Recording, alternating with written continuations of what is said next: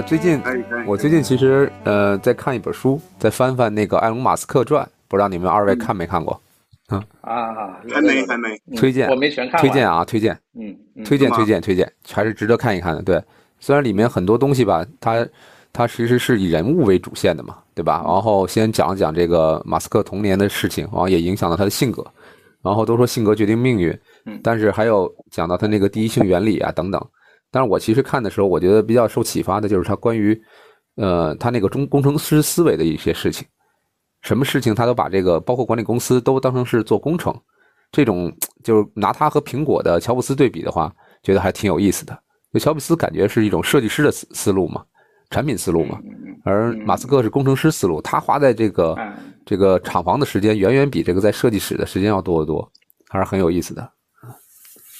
推荐二位，推荐二位可以看看。可以可以。然后最近有没有有没有看那个马斯克就是特斯拉发的那个机器人的视频？我觉得那个视频啊还真的是挺震撼我的啊。小苏，你看了没有？看了看了，那个还是老修转给我的，说那个机器人现在不是可以做那个瑜伽瑜伽了嘛，对吧？对对对，然后那个就那个，前两天我们不是星球也已经跟大家分享那个 GPT 四的，就是视觉版 GPT 四 V、嗯那个东西也出来了，对吧？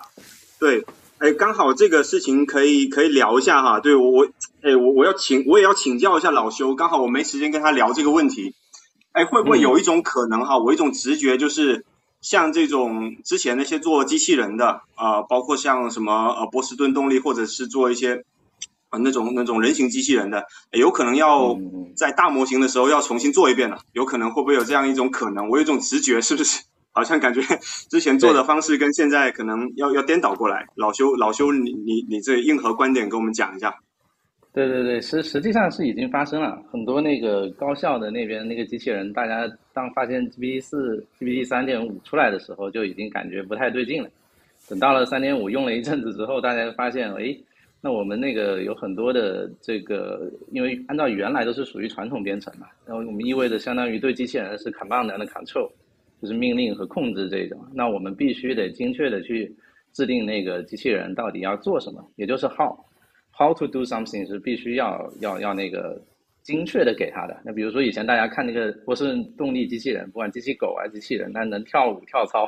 啊随便跳，那但它那个所有的环节都得是预定义的嘛，就必须得是预定义。那到了那个大模型这一块，其实呃有很多东西已经是叫做它 GPT 本身的全称，实际上它是一个呃 generative 的一个 pre-trained 的一个 model。那它那它这种是提前训练好的，所以它就不需要说像以前这个机器人啊、呃必须得写一大堆，就是我们得有很多代码。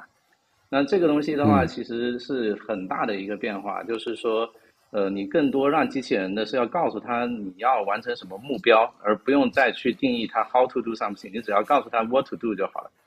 那这个事情的话，其实很多高校和很多机器人的那边的控制，大家都都在要开始说用这个新的去做啊。其实包括特斯拉的自动驾驶啊，最近马斯克也最新版也正在换这个事情。如果有，如果你们再看多看一些最近的一些新闻，会发现也有了，也有了啊。我感觉我感觉这个那个，哎哎，我我我讲一个那个，是不是这样啊？就是我我我觉得他这个公司啊，OpenAI 这个公司还还是特别有趣的。呃，其实在这个视觉出来之前，我们前几天看到的是大家都在用这个语音，对不对？就是它已经可以做语音交互了，也就是说嗯它最早变成说，哎，可以听说读写，然后呢，完了以后现在开始说，哎，能够看了，对吧？可以看一些东西了。对，那呃，对对对，那我我猜哈、会不会会不会这个贤哥跟老修，我猜会不会是这样子？他下一步应该也是会说去做手跟脚这个事情了，因为对他来讲，大脑已经训练完了嘛，那无非是说眼睛、呃嘴巴啊或者耳朵，然后再来就是应该很可能下一步会不会就是，哎去去做手脚的事情了？你你们觉得在在他的这个规划上会不会是这样？我个人的感觉啊，我感觉根据刚才老修说的话，呃，理解一下，就是波士顿动力那种还还是局限在机械工程这个这个角的角色上面，就是它还是堆量嘛，堆这个编程啊，堆这个训练呀、等等的，都是预处理、预预设置好的。然后像到了结合大模型之后，就真正进入到 AI 这个角色了，也就是像刚才小苏说的，先把大脑训练好，然后再教他去做这个更多具体的事情，或者说不用教他，而是教他一个原理，然后训练好这个模型之后，让他自己再去做。所以这个就不再是线性的一种一种方式了，对吧？不是说我多嗯对了多少行代码之后，然后呢能做这件事儿，而是说我整个把这个东西，呃，就跟就像咱们带小孩一样嘛。一个小孩儿他学会了很多东西之后，你居然他能说出什么话，他未来有什么思想，不在于他学到了什么东西，而在于他有有有了这个能力。这点上，确实我比较惊讶的啊，其实是看到这个视频之后，倒不是看他能做什么动作，或者说他能够这个这个现在能够那个做什么判断。我觉得我比较惊讶是他的成长速度。你还记得去年吗？去年那个特斯拉做那个 Open Day 的时候，他当时还是那个机器人还是被扛上来的呢。对对，他是推出来的，很惨。对呀、现在 嗯现在人家都已经开始自己跟人斗着玩了，呃，这个速度可是可是比养小孩快多了。是是是，我我这边可以补充一点点。其实他那个今年的这个机器人为什么那么惊讶？呃，在那年的经验呢？它实际上就是刚好分成两块儿，就特斯拉那边自己也也有出相关的说明嘛。那其实第一块儿就是说，它首先一开始的时候，它机器人不像普通的机器人要一开始要配置那么多东西，它只是把特斯拉原来视觉就是在车上面的八个摄像头原来用的那些视觉的技术，和它以前视觉训练过的那些物料，它本身就可以认得很多的东西。它那个它那个专有度比 GPT 四现在 V 的那个要更深，因为是更适合于开车这个场景的垂直场景，它一定比 GPT 四 V 要更深。好，那然后那但是它的这一种东西在现在应用的时候，它也先拿来最最小的一个切点，也就是说，我先只是拿来识别一些当时在你们在视频里看到一些方块，它方块可能每个块有不同的那个面，那让它去移动红色或者黄色啊，那把它挪到一个指定的位置，也就是说只给它一个目标去跑。那它在跑这个事情的时候，首先它已经有这个眼睛，有这个基本的这个知识在大脑里面训练过了。但是它对这个空间，也比如说是桌子上面放这些东西，它是原来没有概念，还有人给它目标说你要挪这些东西，它原来如果只是特斯拉的那个那个大的模型，它是没办法搞定的。那它现在就是在本地机器人身上再装了一个这个 LLM 的这个大语言的模型放进去，那它就可以通过说这个大语言模型的这个大脑的智能去，相当于一个大脑的智能啊，去理解了我们现在的这个世这个这个世界最基本的什么是桌子。什么是这个这个一些方形，什么是颜色，这些东西它就会有更基础的一些认知。那在这个时候，它是不需要去再写什么代码告诉他，哎呀，这些东西是什么？那它这本身这个大模型在本这个它的机器的本地就可以跑，它也不需要去去联网。那那它在这个时候，呃，只要人给它这个这个指令，哎，你一定要给我把这个红色的从这个桌子上从第一个框挪到第二个框。过程中间，不管你人怎么样的干扰，把它已经拿进来的又给它扔出去，然后把它那个块儿一直翻块儿，它这些东西它都不会去管，因为它自己能知道说最终的目的是什么，它能理解，它不用像以前，但必须得有工程师写一千行代码告诉他每一种 if else，啊，然后一大堆的情况你怎么处理，他再也不需要这些东西了，他只要知道这个目标，他可以已经完全理解这个世界，然后他就直接按照他自己的理解就可以去在过程中有任何就是。其实所有不变的东西是变化嘛，它在变化之中会知道说，只要这个目标没变，我干的事情怎么干，你不用教他，他自己去搞定。那那这个事情就是、这个机器人已经实现了，它就它就可以做得很好。所以它在不到一年的时间，去年要靠扛出来，今年它就可以，你告诉他指令，哎，我我要完成什么东西，要做一个瑜伽动作，要干什么，它可以直接去做那个事情，怎么干，它可以自己去。找相关的一些资料和知识，自己去学习，然后把它组成成最后完成这个目标的所有的步骤，自己去完成掉。这这点是非常惊人的，非常非常惊人的。嗯嗯，刚才老邱也说到，说到这个特斯拉这块儿，他自己做的模型，他是应用他自己场景嘛，对吧？所以他机器人和特斯拉，你说刚才他用的摄像头技术，然后等于是附庸了他以前特斯拉的一些积累嘛。但是回到这个 GPT 四点四 V 这块儿。我觉得这个是一个更广泛的应用吧。虽然说可能你说在专业领域上来讲，它比不了现在特斯拉它本身摄像头的这个模型技术，嗯、对吧？小松，你觉得呢？就是 GPT GPT 四 V 这块你是怎么看的？或者说你最近有没有听到什么有意思的点子？嗯，它应该还是一个底座型的一个一个一个产品吧。就是我我觉得他们不太会直接去做具体的场景，那更多是让你看到一个可能性嘛。就我刚才也有讲，就是。它呃通过呃 GPT 四这个东西就有点像已经是一个大脑了，这个大脑训练完了以后，你只要补充好手跟脚就行了。那我只要告诉你说，我现在可以语音去交互了，我现在可以呃所谓的多模态吧，我觉得就是把听说读写我们这样讲一下比较比较通俗易懂哈。然后后面下一步呃给呃我觉得大大概率吧，刚才老徐也讲了，应该会还是会跟呃机器人手跟脚这个事情给给连接上的。其实你刚才讲特斯拉嘛，其实呃我们之前不就是在说，哎，以前我们不理解说特斯拉为什么敢怼一个这个就纯视觉的。呃，自动驾驶方案对不对？就觉得不可思议。我们大家都要怼这个呃激光雷达，都要怼这个毫米波，对吧？那为什么他他怼一个纯视觉的方案？就当时呃，其实你你想，他们做的那个时候，GPT 那一波都还没起来呢，对吧？就还没有说哎像现在这么火爆。但是他们当时已经在训练呃神经网络了，对吧？就他当时其实模型已经做的足够好，然后数据呢也到了就是这个一个临界点上，所以。它因为后面做的足够厚，所以它前端就用了一个很薄的点，就是用纯视觉去做，就就就能解决这个问题。那对消费者来讲，你看一颗摄像头就几十块钱人民币，对吧？然后也也是一个他负担得起的。你看一颗激光雷达要几千块钱，对你撞撞坏了你多心疼，对吧？那所以，我我觉得这个，哎，会不会跟我们就是我我我我其实我做我我最近是接触了蛮多的呃创业者嘛，我我就觉得说。呃，大家都是看到一个场景，比如说，哎，自动驾驶，比如说新闻播报，哎，比如说这个什么机器人，我们就扑上去把这个坑给填了啊。但是其实你扑上去是扑上去，你把坑给填了，其实我觉得是会不会有一种可能，大部分是炮灰，对吧？其实我们应该是知道说这个背后的这个这个厚的这个东西，重的东西可能要先做啊。我我我我是有一个这种呃隐约的一个比较模糊的一个一个观点，也放出来说，大家讨论一下哈，对。嗯嗯，你可以把这个观点再再说的深一点，我觉得就是说，你说的这个重和轻，能不能做一个类比，或者说做一个举个例子，哎，让大家好理解一些。前几天嘛，前几天不是有一个这个呃，也是有一项能力出来说，哎，呃，可以取代，比如说新闻播报啊，比如说从从视频啊、语音的合成的形式能够取代新闻播报，然后就很多，哎，我们群里有很多朋友在问，哎。这个新闻播报可以取代了，我应该做什么什么什么什么？哎，我就觉得这个可能听起来对，对不对？我们发现了一个机会，对吧？但其实可能是错的。你你想哈，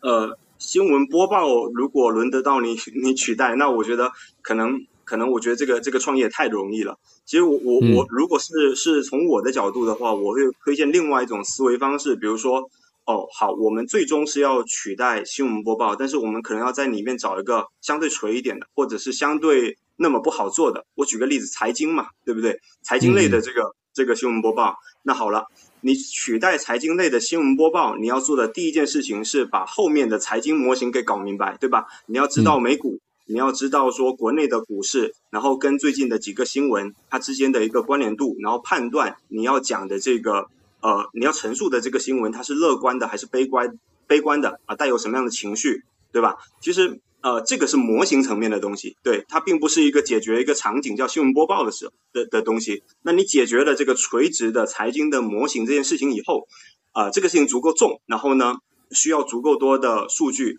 啊，需要足够多的训练。那完了以后，你你再去前端啊，找一个很薄的切点啊，比如说像新闻播报这样的一个点去打。呃，我会更推荐这样一种思维方式，否则大家看到的就就都是都是钉子，然后我拿一个锤子，我就想去呃锤它几下，对，呃，这是我最近看到的一些一些一一些思考吧，对。那我还真挺同意你这个说法的，嗯，小苏，就是说我的理解是这样啊，就是如果说当一个新的东西出来之后，大家都很希望去尝试一下。等尝试完了之后，很多人新鲜劲儿过去了嘛。新鲜劲儿一过去之后，其实好多人就明白，就把东西放下了，有点像小孩买的玩具一样。那这个玩具它其实并没有给它搁到一个很好的场景之下，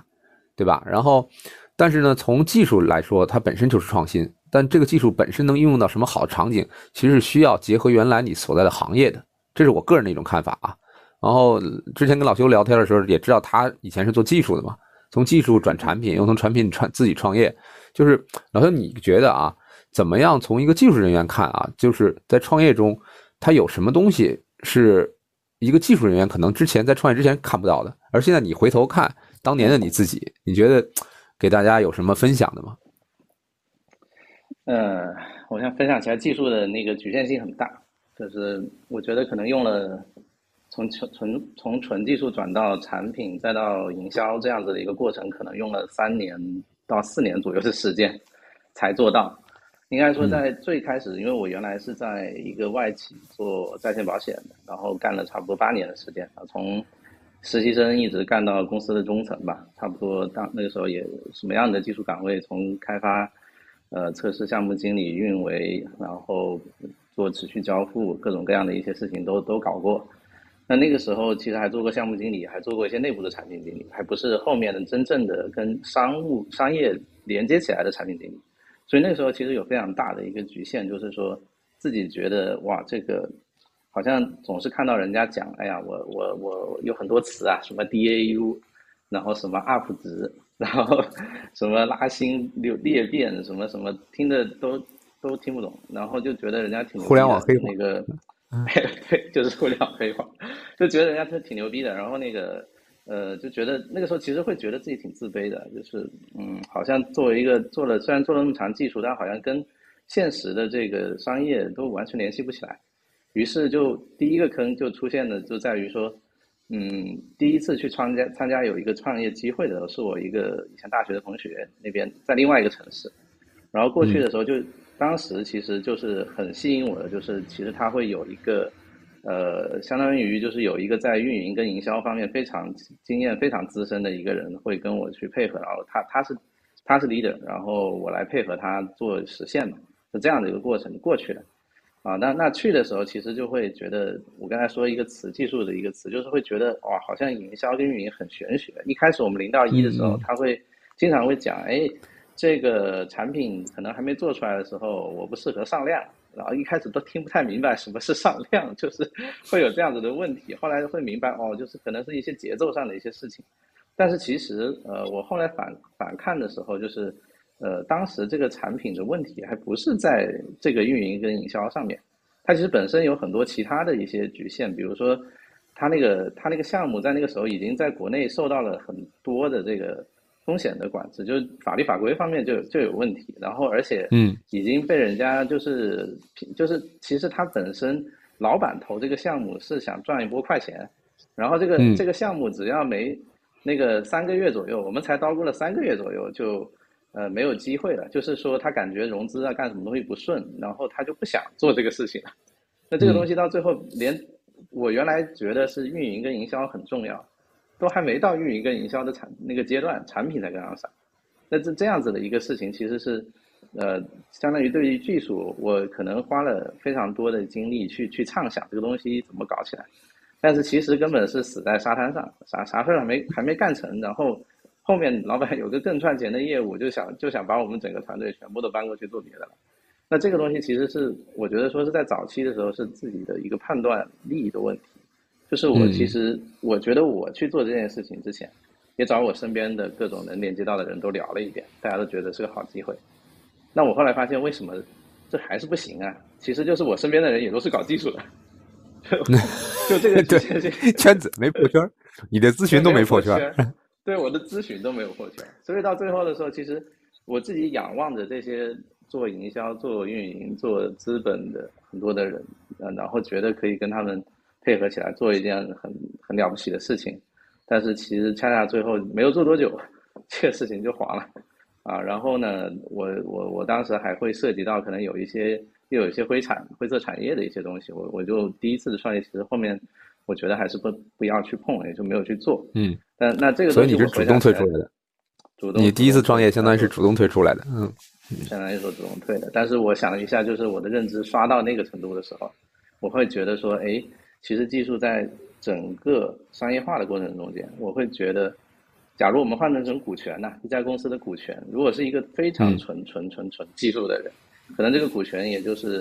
百分之五以内，可能差不多了，因为大部分的事情跟技术并没有那么的强相关。我这个是我最我后来的一个很很直接的一个感悟。嗯嗯，我觉得百分之五说太低了。反正如果是我来看的话，看什看什么行业了。如果说是纯 to C 的零售的行业，有可能技术确实占不了那么大的空间，因为毕竟还是要手手干出来嘛。那像 AI AIGC 创业这块的话，就咱回到这个这个话题来说，我觉得技术占了还是很大的一个比例。只不过技术本身不能最后解决一个全全通路的问题。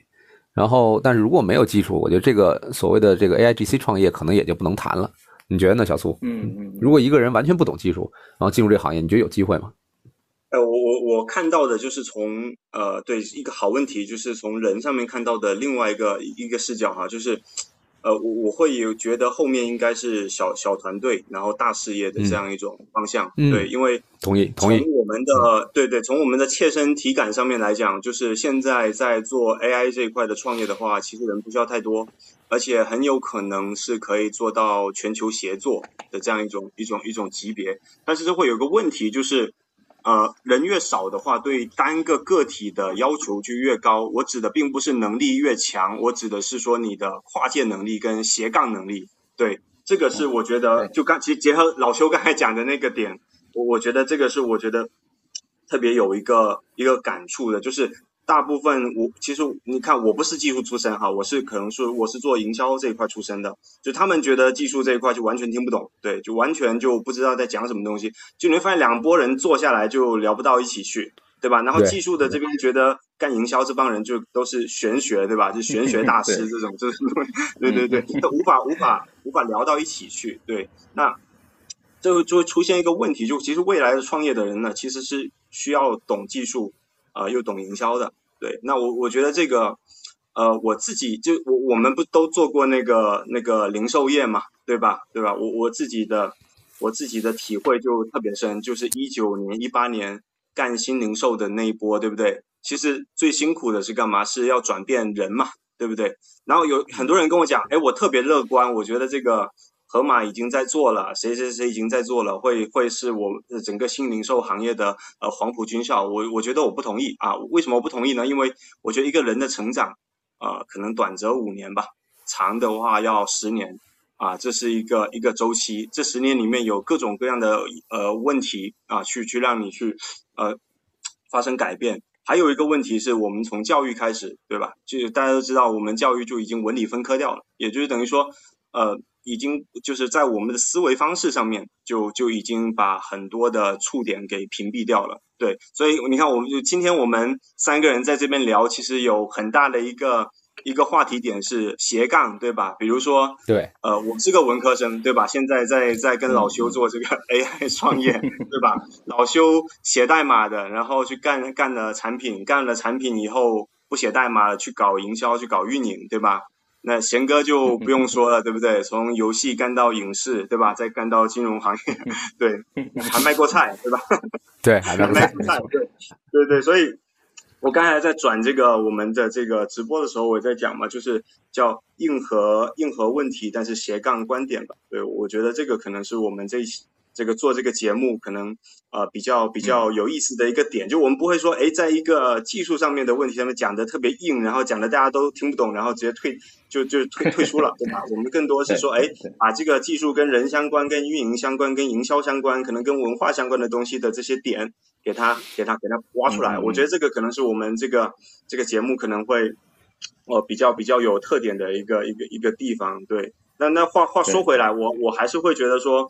呃呃，其实我刚才讲的几个观点吧，我去我我我也系统总结一下，就两两句话。第一个叫呃大模型小场景，就我刚才比如说我举金融的这个例子，其实就是说白了就是大模型要找小场景。其实你不要觉得那个大模型难，其实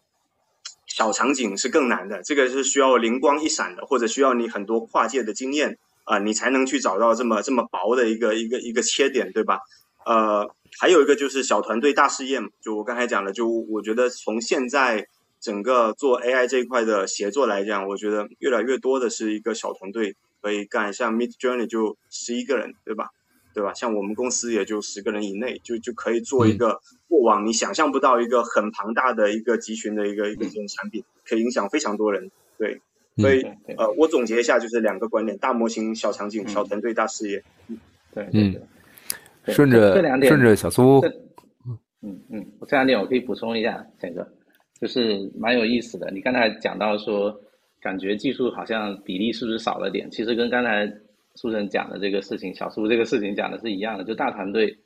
呃变成了一个小的团队，然后这个大的模型，可能我们也不是在搞大模型，只要搞个小模型就行。这两件事情其实其实为什么会那么的呃是这个趋势啊？其实就是呃我我会觉得其实大模型呢有一个很重要的特点，你要理解成说它其实大大降低了开发的这个门槛，然后呢，但是它提升了跨界的门槛，在我在我看来是这么回事啊。所以我刚才会说那个呃纯技术的人为什么比例只能那么多？就是因为在现在这个这样子的一个情况之下，纯技术其实价值会小非常多，呃，因为你的纯技术其实，我觉得以现在大模型的一个演化速度，它其实也符合摩尔定律。摩尔定律也就是我们说每十八个月这个性能会提升一倍，它的价格会降低一半，降一半。那它实际上这个摩尔定律在现在这个里面比实际还快。我们从去年到现在。不到一年，它已经实现了一次这个变化了，啊，它其实比传统的硬件的那个和软件摩尔定律已经要快百分之五十以上。OK，那这件事情的话，其实在讲的是什么？就是 GPT 本身已经像是一个超级大脑，它只是说，嗯，只是说我们用的人没有办法用好的办法调起它的能力而已。现在是越来越趋势是这个样子。就我我用一个比喻，实际上是什么回事呢？大家可能以前有看过那个《黑客帝国》，还应该有点印象。《黑客帝国》里面不是有一个一个叫母体叫 Matrix，对吧？还有一就是它是掌掌握整个世界的。好，第二个是他他有一个那个戴墨镜的那个那个 agent 叫 Smith，他是专门来杀人类的。对对，专门来杀人类这个 bug，因为人类还在那个这个世界里面属于有些出 bug 的，他就去干他，对吧？他叫 agent Smith。那他他这个里面的话，他这个 agent 他的他的能力就是说，他可以自己去知道目标，他的目标就是干掉有 bug 的人类，对吧？那他这个目标之下，他可以运用在后面这个超级大脑 matrix 算好的所有的场景，所有的你这个人可能在什么地方，有什么背景，跟什么人联系，我在什么地方要拦截你，然后该用什么武器、什么功能去什么什么功夫去拦截你。带还有包括这个 agent，他会带上合适的其他的 agent 一起去干掉你。这个事情实际上就是现在我们大模型里面它有的一个能力。它这个 agent 它就是越来越多。其实我们我们不是觉得很神奇，你你去跟 ChatGPT 随便聊个很很简单的话，它都能够回答你，能够跟你回答很好。它其实背后有非常多的 agent，比如说有医学的、有法学的，然后有社会学的，各种各样。它后面有一大堆的 agent，它会根据你的话去匹配不同的 agent 来跟你聊。那那这样子的一个过程，其实它还在不断的提升。它比如说 GPT 三可能大概是十几个 agent，到 GPT 四已经到了三十多个到六十多个的 agent，然后现在后面快要出的 GPT 五会更大。那这样的情况之下，其实它的这个门槛，使用的门槛会越来越低，因为它在培养更多的 agent 来接你的话，来接触你的，你你来来理解你的话到底想干嘛，哪怕你的话说的很烂。啊你的问题提的很差，他都可以理解的很好，给你高质量答案。那这一点的话，其实代表了你的技术。如果你是一个非常单纯的技术，到了后面，他学习的预，他的预训练的知识越多，你的很多的技术已经不会那么重要了。如如果是因为一名开发人员，我我我最我自己的感受就是 GitHub Copilot 这样子的一个产品是现在最成功的一个。基于大模型的一个产品，非常垂直，就是帮人家写代码，还有还有可以帮人做结对编程的一个东西。其实大多数的开发者可能还没有用上它，很多开发者都会低估了它的能力，以为只是你在写的时候，他给你预测一下下面你想写什么。其实它完全已经不是了。你可以跟他结对编程，你可以问他每一个每一各种各样的问题，性能怎么改，安全怎么做。那那像这样子的一个一个一个能力之下，它其实随着时间，它的那个飞轮滚下去。它的技术水平，它 GitHub 掌握了全世界最大的开这个开放社区里面的所有的代码，而且这开放社区还一直正在增加。你一直在写的时候，它还要再增加。你平你在写的每一秒，它还能增加。它这个反馈是持续在走的。如果我们说从从做纯技术的人，如果你只懂技术这一块，他你肯定进化不过他。他是在全世界的开发者每天都在每一秒都在进化，你你怎么可能进化得过他？如果你是单纯的技术，但是这里面我讲回来。我们最开始讲的 GPT 四 Vision 就是视觉的这一块，有一个很好的例子，恰恰就讲了说跨界的价值是什么？就是你跨界的时候，这个这个技术的跨界的价值会在哪里？GPT 四 Vision 它其实除了我们刚才说能识别可能现实中的东西，我们有一个非常简单的商业非常用的东西，就是图表。我们不记不记得很多咨询公司或者说向老板汇报要做一堆的图表，什么折线图，什么什么标准视觉化，什么鬼图，其实是数学视觉化嘛。就就是我们一般人如果不是专门做统计的，很多都看不懂。那现在 GPT 四的 V，你把这个图扔给他，他就可以给你解读出来这个东西是怎么样子。哎，好像很不错哦。但是问题是，假如我们从纯技术的角度，好像感觉这玩意儿已经我们已做技术已经没没没没意义了，因为它已经可以直接解读了。但实际上，OpenAI 它没有做到那么深。它它上了这个代码之后，它其实背后有个限制，它是限制的它这个呃长度就只能就是原数据只能有一千行的数据表，一千行。超过一千行，对不起，我线上没办法处理。那这个事情，它 OpenAI 不在乎啊，因为这个 OpenAI 只要能向人展示我能干这个事，深度的事情，其实其他人都可以干就够了。那如果对，但是我我这里讲到就是说，如果我们是一个有有商业思维的人，我看到这个机会，我就知道，哎，这个 To B 里面做这个报表的时候，这个 OpenAI 已经给我们铺了第一条路了，后面只是它那个数据。我们怎么样外挂一些别的数据的方法，可以继续用 OpenAI 的这个技术去识别图像，去识别很多东西。我这我可以做出比以前牛逼多的报表。这个事情就是要有商业的产品的思路，才马上会想到。如果如果是技术，就会想哦，那边限了一千，那那就那就那就不能做了嘛。嗯，那那就这样。其实刚才老邱说到这个，对，说到这个 A 这个 I 这个 Agent 这个事儿，我让我想到一个类比。就有点像当年咱们，你还记得，呃，输入法各种输入法风起云涌的时候，对吧？然后呢，后来那会儿大家的输入法都是联想式的嘛，都是都是输入一个东西，完开始联想出其他的。然后后来就开始挂各种的包，什么什么唐诗的呀，什么各种的什么医学的呀，什么法学的这种东西，是不是有点那个意思？就是让你的这个不断的补充这个语库，然后呢，不断的与补充这个各个场景的细分，然后最终让它变得什么呢？就是呃，让一个人起码理解不了了。你最后就是完全把这个东西交给系统了，有没有点这个这个感觉呢？嗯，是小苏，你觉得呢？嗯嗯嗯嗯嗯，他呃，我我这么理解哈，就是还是讲说大跟锤之间的关系嘛。对，那我觉得是这样的，就是你你你的模型大，你是只能解决通用的，就是说我会讲话啊，我会讲中文，对吧？但我会讲中文，但不代表说我会讲这个。呃，老修听得懂的话，我不代不代表我会讲这个医生听得懂的话，对吧？那这又需要单独的一套呃更垂一点的语言系统。那其实这里面的话，我觉得也没有那么的悬，其实就是一个 know how 的问题，对吧？呃，这个 know how 其实我我最近真的跟呃蛮多朋友有聊过这个，就是这个点啊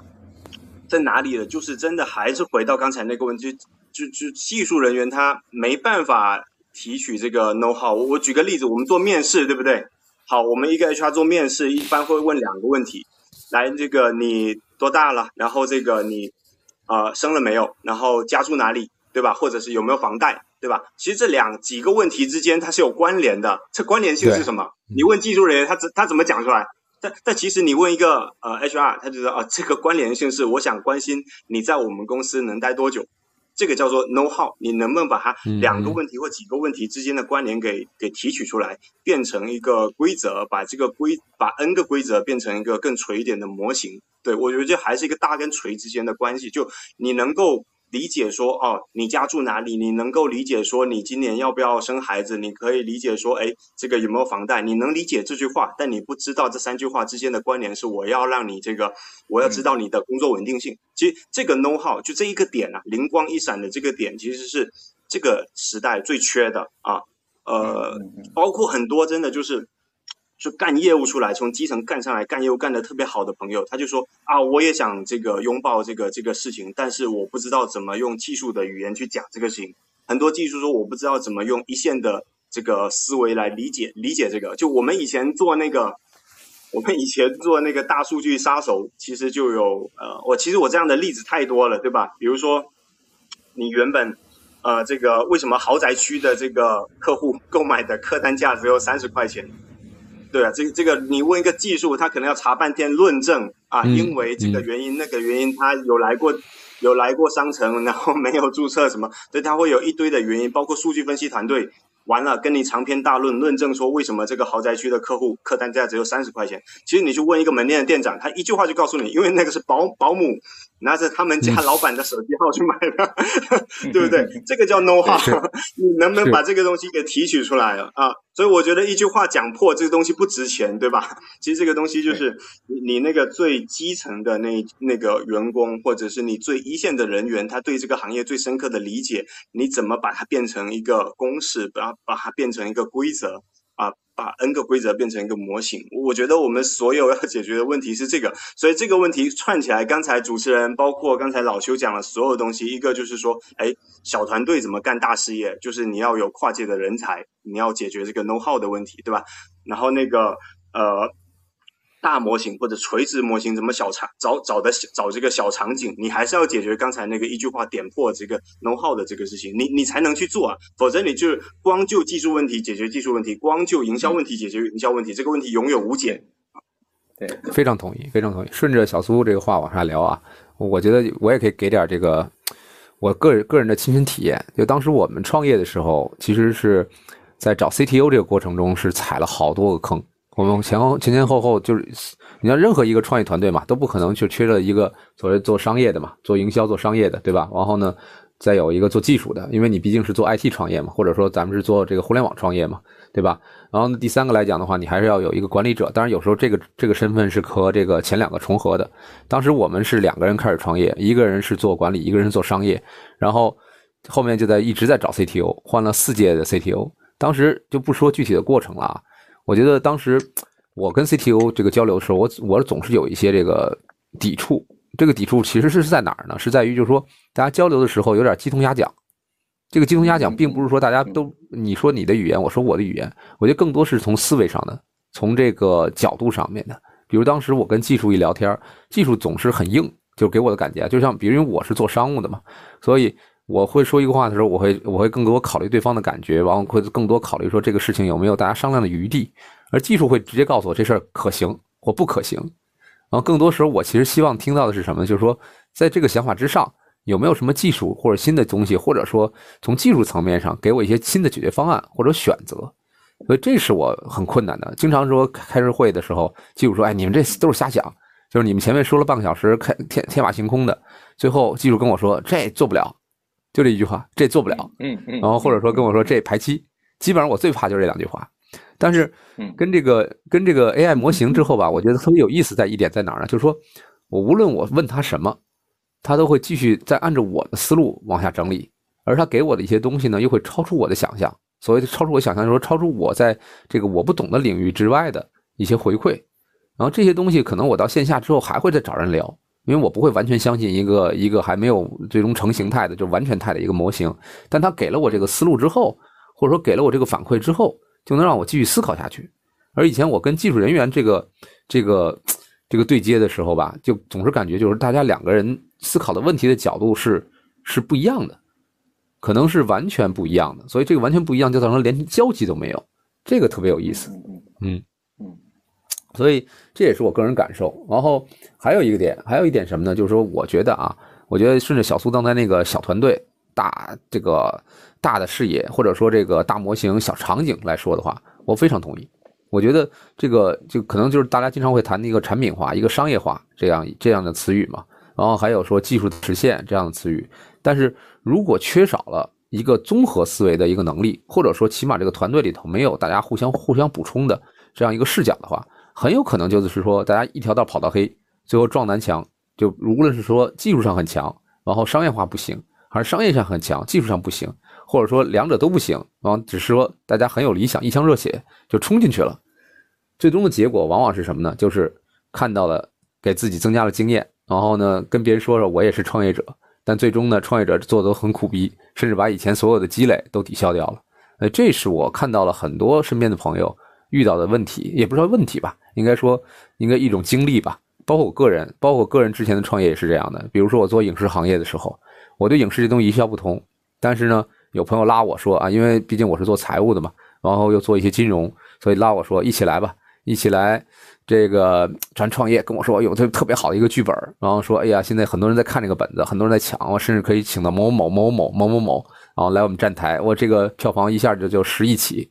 啊，当时听得很兴奋，然后又看到这个当时每就那段时间正是一几年呃零几年一几年的时候嘛，中国这个这个影视产业正是往上走的时候。然后票房就是从十亿一下突破到百亿，然后继续往上走，觉得这个东西这钱来太快了，太太好玩了。但是真正是真正真正做到这个细体的时候，发现什么呢？大家其实想东西都不一样啊。有的人可能想的是快钱，然后有的人想的可能是说呃一种自我实现，有的人可能就想证明自己，甚至有的人就是吹牛逼，纯粹就是想吹个牛逼，往圈点钱。所以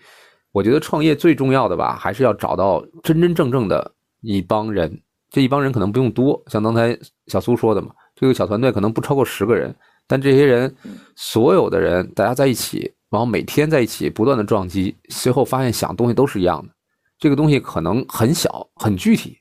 但是呢，就大家就觉得做不完，能够一直做下去。这可能是我觉得更更多给刚刚要步入创业的这些朋友们，或者说是已经在创业开始阶段的这些朋友们，一个我个人的一种感受。小松，你觉得呢？嗯，我我讲一下我们我们的情况，对对对对，我我们的情况嗯比较复杂，对对对，但我我可能没有遇到像老修跟贤哥那么多坑吧，我可能相对幸运一点，但呃，我我们团队。还是斜杠人员比较多，对，其实我跟老修可能都已经不是最斜的，对，对我我我们团队的构成还是还是斜杠斜杠人员比较多，就大部分都是跨了一两一两个一两个领域的这样的人，对，但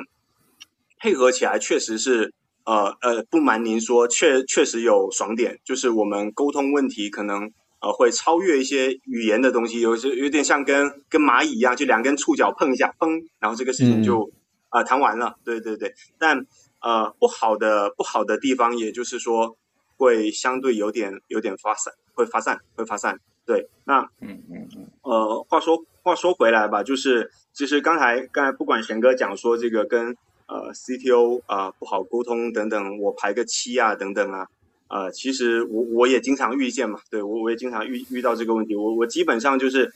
呃，我我遇到这个场景可能更具体，就技技术总监两眼发直的看着我说：“这个要排期。”对对对对，对 对，然后我都讲得起来。对对对，眼里无光，然后这个时候，对我我不知道要说什么好。对对对，但我我我也理解，我也理解，这是就是思维方式的问题，就是你你所有技术，你不管现在什么大模型什么东西的。你你归根归根到底，你除非到了量子计算，对吧？你归根到底还是零跟一的问题，那也就是是跟否，对吧？逻辑的问题。那，你你你说要要用一个叫文科生的角度，呃，这个对吧？一上来什么道可道非常道，直接一上来给你给你给你讲这个东西，可能就但是完全是两种东西，一个模糊对一个确定的，我觉得本身就就无法沟通。那我我我突然想到一个什么例子呢？就是我我有个很具体的案例。对对对，我有一个很具体案，就我们以前可能技术团队也大几十号人嘛，对吧？大几十号人的技术团队，这个老老修跟贤哥应该有过这种体会。其实人越多，并不是效率越高。对，当然当然，你说投入的管理成本会变得很高嘛？啊，对对对对，那我我实在是受够了，说再给我排期，然后我实在是受够了，说这个需求我们要再想一想这个事情。啊，都我已经很克制的说，哎，这个你不用马上回答我，这个事情什么时候可以做出来？我已经很克制了。那后面我发现，其实人越多效率越低啊，就是这是一个，就是不是做乘法，这个也不是已经不能算做加法了，已经是做减法了。那后面我想了一个办法，这老修应该应该也是亲历者对吧？我们当时就是重金悬赏悬赏三人成团，对不对？三个人凑一队技术团队。三个人凑一队，产品你自己找。如果你技术能做产品，你就自己做产品；如果你技术啊，如果你前端能做 UI，你自己把 UI 给做了。我不管，反正三人凑一队，前啊前端、后端，包括这种产品，你们自己凑队，或者两两相组合都行啊。重金悬赏，然后呢，我们把不同的产品啊拆拆放给到这个放权到不同的这个小团队去去做，但是有风险，对吧？当然会在严谨性上面，或者是啊一些考虑。考虑设计上面的考虑，当然会有一些风险，但其实我们得到的更多的是正反馈。为什么？就是待待会老邱可以帮我补充，因为我们当时是在一个团队做这个事情，对。啊，那当然，当当当时这样的效果，其实变成说奇好，就是你发现三个人的效率巨高无比。就是我们当时有一个百万级的这个用户的营销产品，其实就是三个人三个人的团队做出来的。对，就三个人团队做出来。这个这个老老修细一点给我们讲一讲。对，这个故事很好玩，真的很好玩。就是其实刚才。小苏少说了一个细节，就是三人成团的时候，我们其实有一条硬性的要求：三个人中间必须有一个不是技术团队的人。这个这个很专业，这个很 重要。也就是说，其实到最后我们组出来的那个三人团队是什么？一般是一个全站工程师，他他原来可能是写后端的，他自己把前端做了，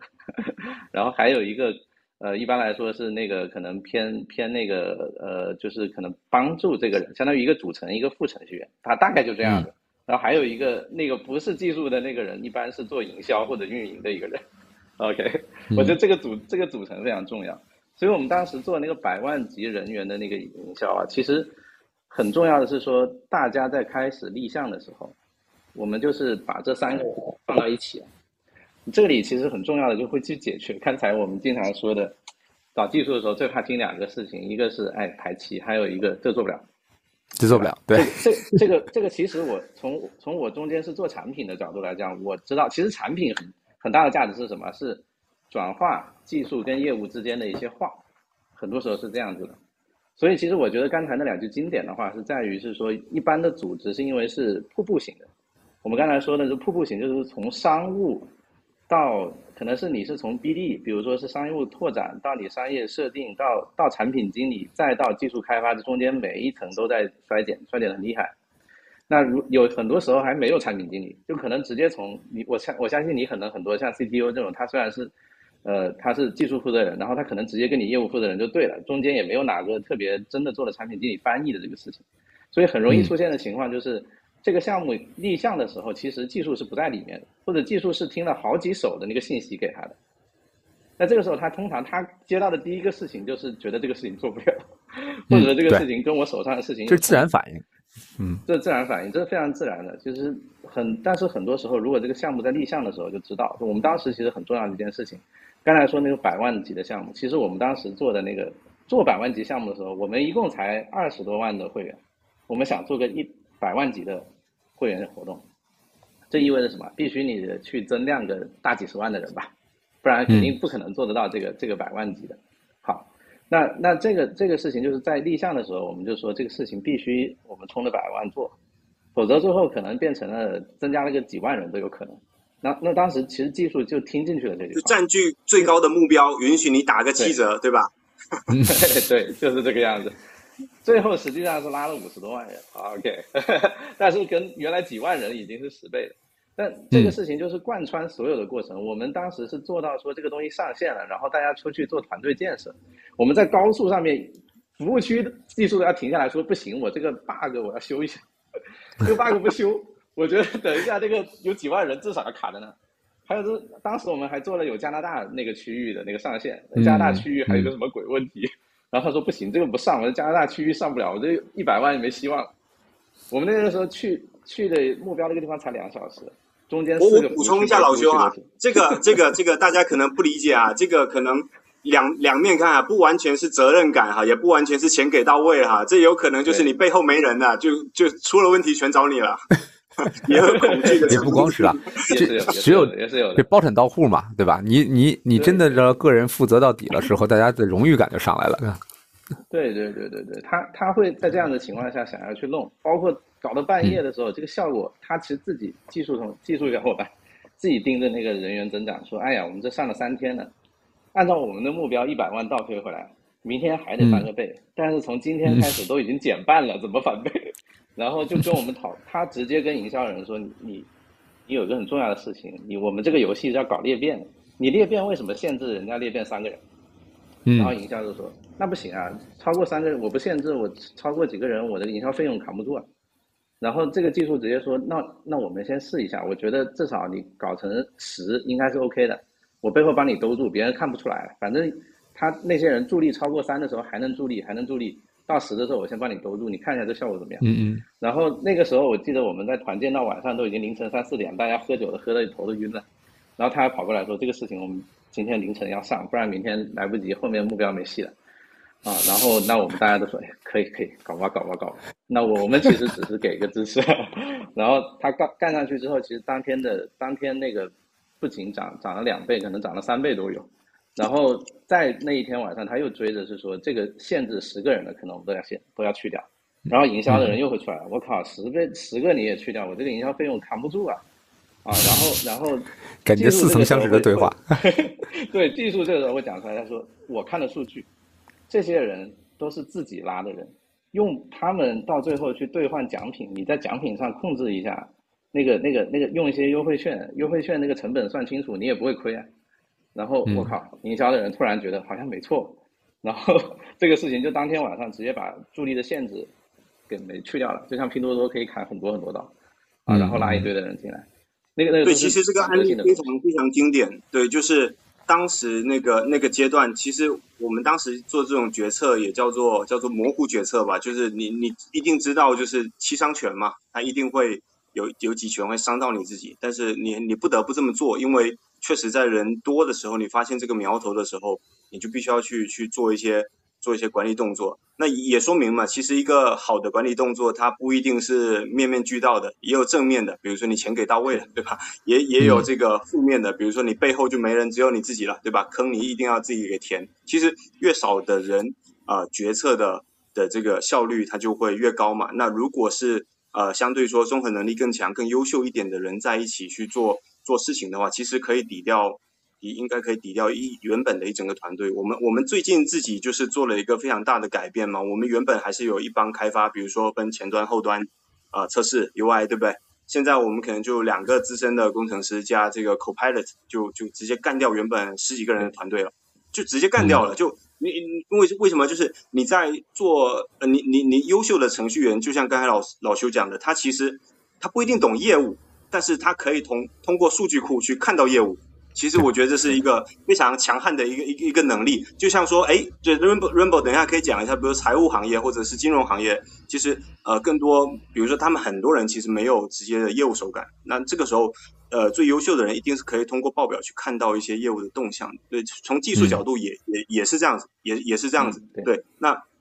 那那个只是我们大家分工分工不同嘛，对吧？对，所以我会有一个很强的体感，对。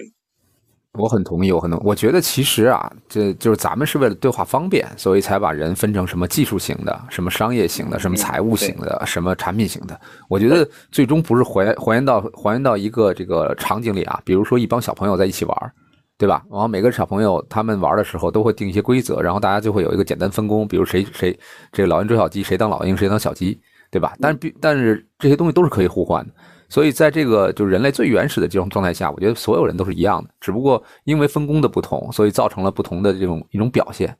但是刚才说到斜杠创业，没有说到这个 AI 创业吗？我的看法就是，如果说从我个人来讲的话，我觉得首先是不能给自己设限。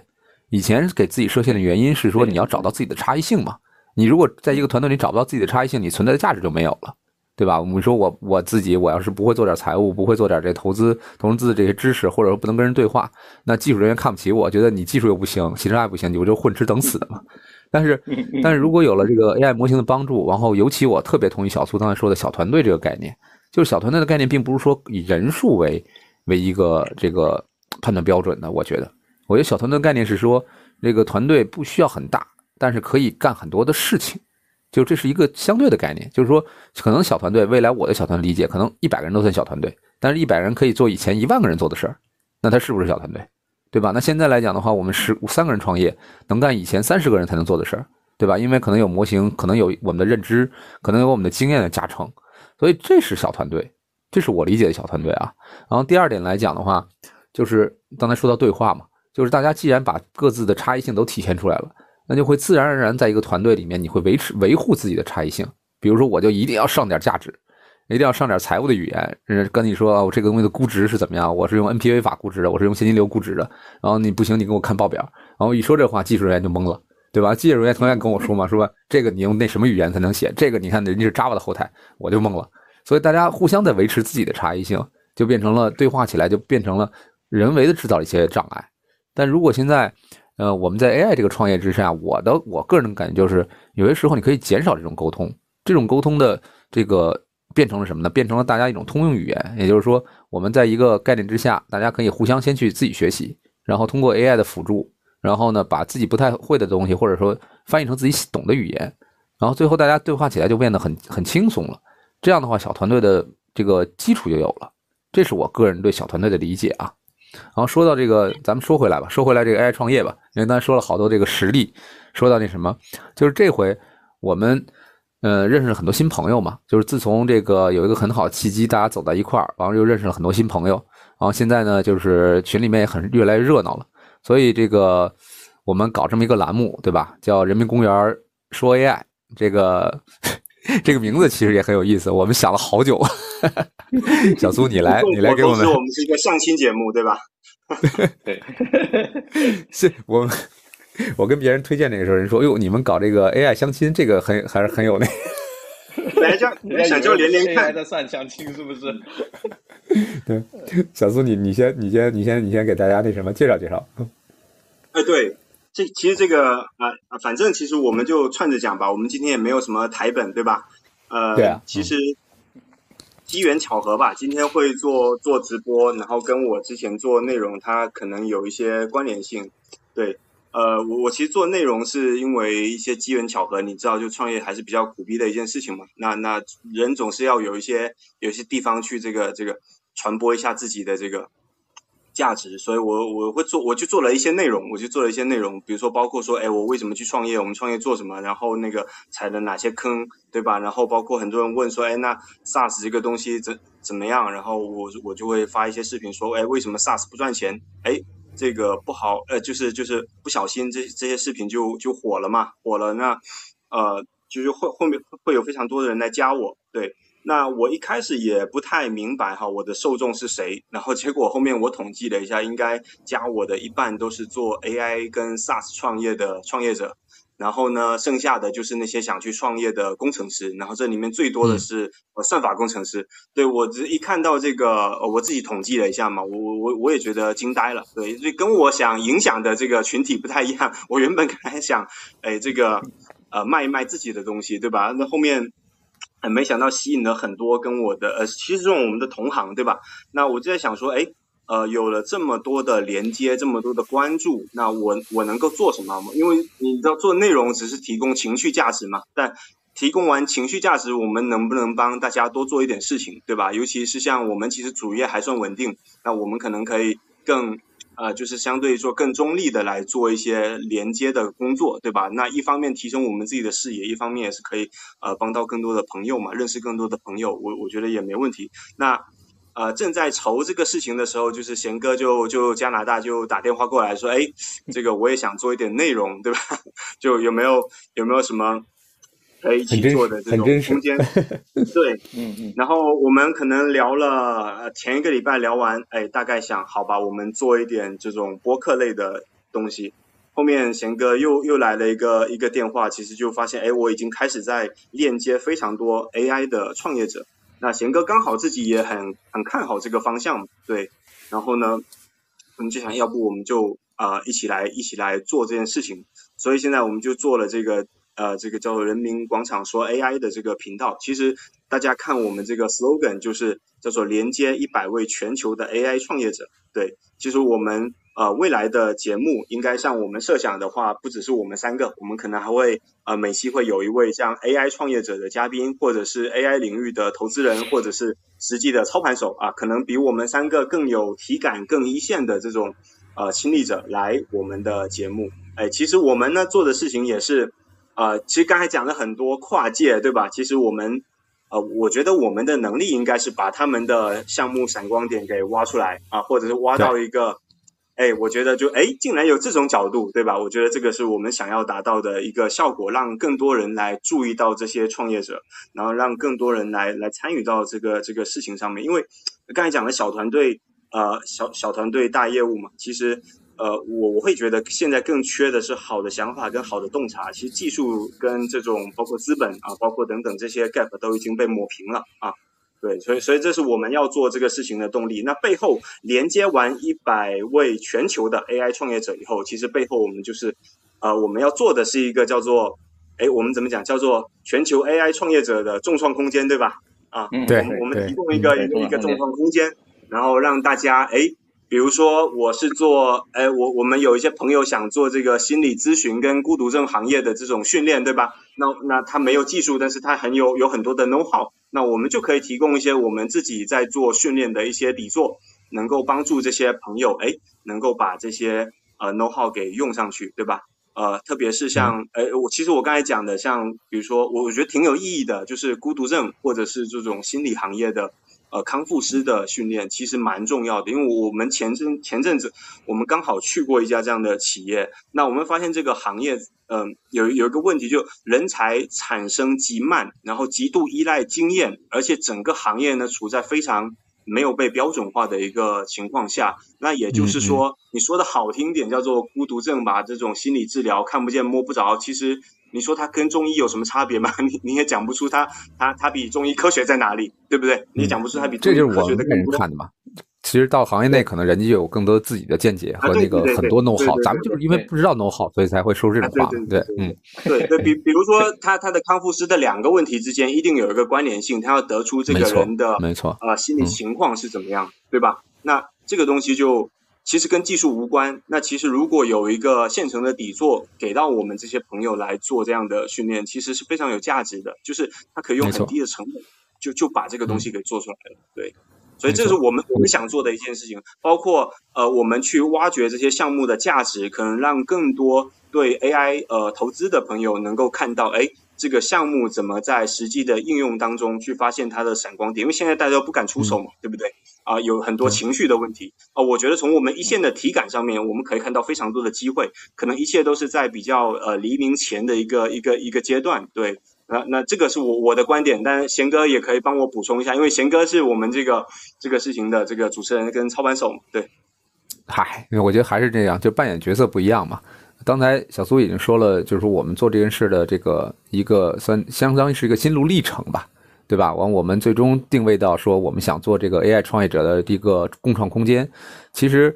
因为我觉得我们可能只是先走了几步，这个先走几步，并不是在 AI 上先走几步，而是说我们早就跨出了创业这一步。就是大家都是属于连续创业者，不断的斜杠嘛。然后在这个过程中，很多链接到的朋友，现在看来可能偏技术多一点，是吧？然后后面还不知道，可能我觉得各个大家这个有识之士看到了 AI 这个。模型能够带来的一些应用，或者说 AI 带来的一些不可逆的趋势，可能都会投入到创业这个阶段来。但创业有大有小，然后我们可能从不同的角度上、不同的这个方式上踏入了创业这一步。这里面肯定有很多坑。你像我个人在这件创业这事上，就是摔了摔了几次跟头。然后小苏也好，老修也好，肯定有很多可以分享的。所以当时我们三个聊的时候，咱们三个就不就说到了说。这个文旦也文道有先后，对吧？术业有专攻，达者为，就是文者为达者为先嘛。然后，既然在这种情况下，我们是希望能够给更多将要踏入这个行业，或者说已经有一半只脚进来的人一些启发。然后，我们通过这个对对谈节目，邀请一些嘉宾，让大家像刚才小苏说到了第一线的体感，我觉得这很重要，非常重要。如果当年我在创业的时候，有一些这个师哥师姐能够给我一些这个经验。当然，我当时也不见得听听啊。我觉得任何一个新人都得自己撞完墙之后才行。只不过就撞的，有的时候撞完了以后晕过去就醒不过来了。有些人是撞了之后马上明白，哦，这之前有人跟我说这有南墙，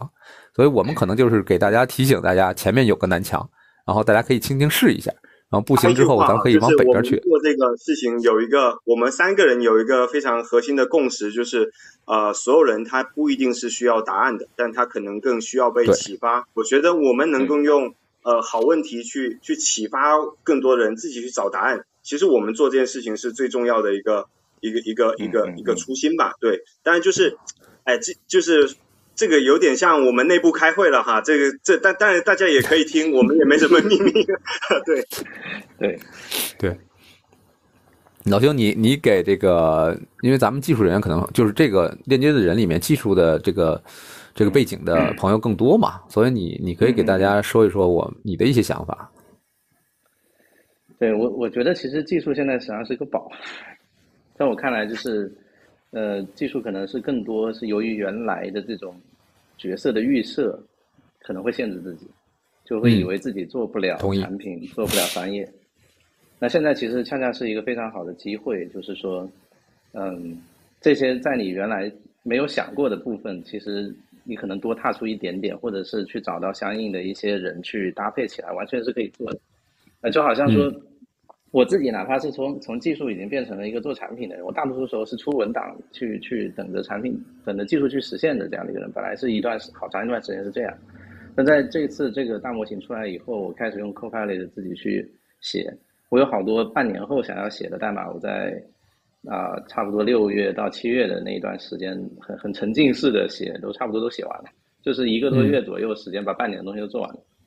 那只是说有一些关键的东西，我可能肯定还是需要其他的技术伙伴去去配合。那这种情况下，其实你可能更需要的是有一些能跟你陪伴的人，就是大家去在思路上能够有有有碰撞，或者是说甚至就是你觉得哇做的好难受，我我做不下去了，你们现在都搞成啥样啊？大家能够互相鼓个劲，这这个可能都比技术本身要重要很多。那我觉得说这个不要就是。真正的是说不被自己原来的东西限制，其实有你你有大量的东西可以做呀，而且，嗯呃，你踏出一步可能比商业那边踏出一步要简单。就是我就像回到说贤哥，你可能来理解技术，我觉得你还是非常困难。但是我是觉得从技术的角度，在现在借助大模型的很多应用之下啊，你你可能只要多看看大大模型现在都应用到哪去了，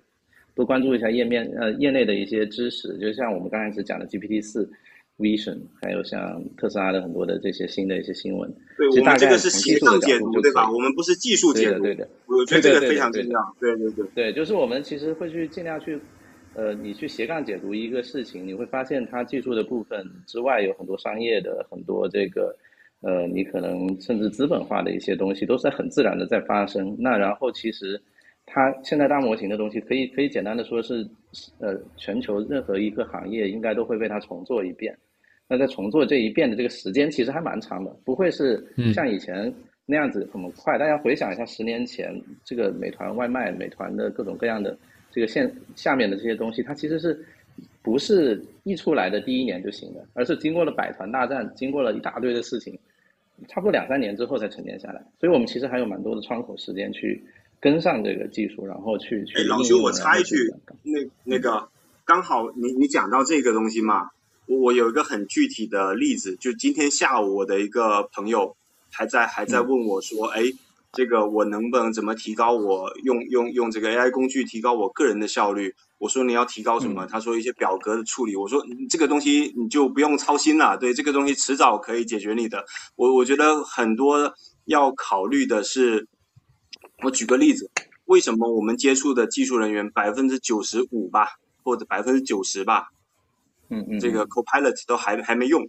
我我觉得这个，我我觉得并不是不懂的。我告诉你，我我不相信这个是不懂，我觉得这里面有很微妙的心理在里面，因为我觉得它会改变一些行业，改变一些工种，改变一些工作方式，所以大家是有一些情绪在里面的。那嗯嗯，现在在讲 AI 的东西的人太多情绪了。其实我们要做的事情是把这个情绪给拨开。我觉得我们很重要的工作是干这个事情，就把这些情绪给拨开。